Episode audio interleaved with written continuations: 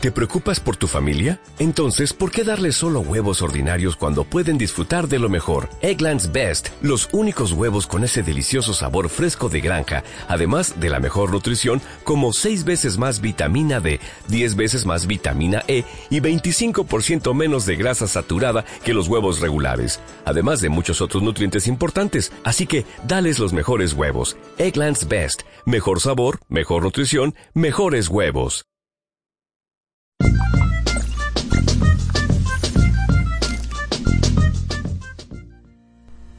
Las personas podemos tolerar hasta cierta eh, dosis de fracaso. Llega un momento que necesitamos que aparezcan una serie de actores y elementos para contarnos una historia a nosotros mismos. Y uno de estos actores son los vendehumos. Los vendehumos nos permiten proyectar esa responsabilidad que tendría que estar realmente volcada hacia adentro, de mirarnos y decir, a ver, majo, estos son los resultados que estoy obteniendo. ¿Qué podría hacer de forma diferente? ¿En dónde estoy errando? En cambio, cuando tenemos, por ejemplo, qué sé yo, vende humos o un sistema eh, de educación que no es lo suficientemente bueno o una historia con nuestros padres o una historia familiar que nos ha hecho mucho daño, podemos decir, oye, es que, joder, me está costando lograr las cosas porque la vida me la ha puesto muy difícil o no me explican las cosas bien. Lo cual puede ser cierto, pero no nos podemos escudar al 100% en este tipo de cosas. Entonces siempre está el concepto de 100% de responsabilidad. Porque sí, los vendehumos tienen una intención positiva.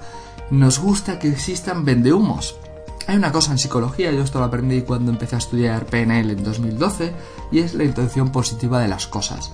Desde la relación enfermiza de control o de amor malentendido de una mujer o de un hombre celoso, a un comportamiento destructivo como podría ser el de un alcohólico, al final todo tiene una intención positiva, ya sea la de amar, la de aparentemente controlar o la de distanciarse de un trauma del pasado y por eso tienes esa conducta autodestructiva.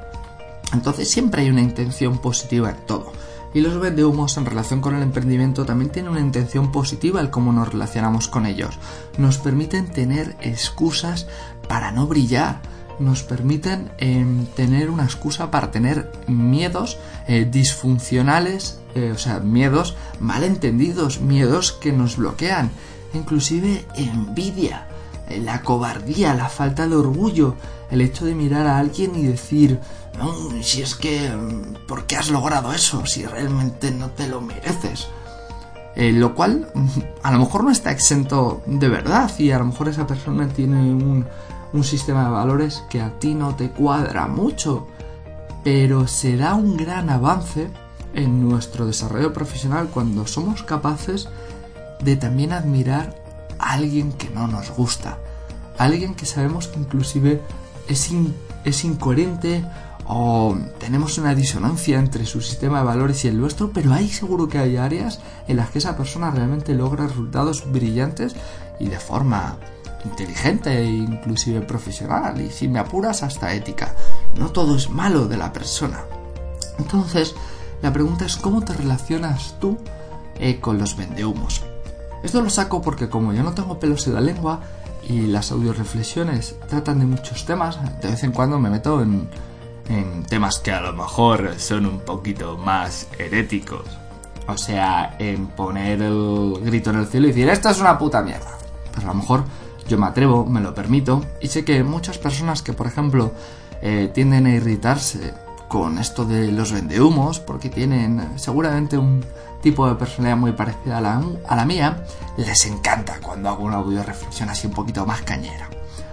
Pero mi invitación es sobre todo a estas personas a que hagan un proceso de introspección, a que piensen cuál es la intención positiva eh, que haya vendehumos en su vida, si los utilizan de alguna forma como una excusa para no brillar, si de alguna forma cubren algún aspecto psicológico de debilidad, que ellos tienen frente a sus propios proyectos y a sus retos vitales.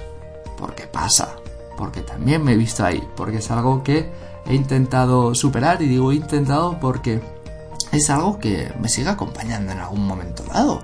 En algún momento dado me viene esa pequeña envidia o esos enfados. Pero claro, si no hacemos nada al respecto, si no aportamos nuestro granito de arena, somos parte del problema. O si no utilizamos esa energía, eso de aquello a lo que deseamos alejarnos, como un catalizador, como algo que nos impulsa para acercarnos a ese escenario al que sí que queremos acercarnos, pues tampoco sirve de nada y realmente lo que estamos es utilizando de excusa todas esas cifras dramáticas de fracaso o esas personas que podemos catalogar, catalogar como vendehumos como excusas para no brillar.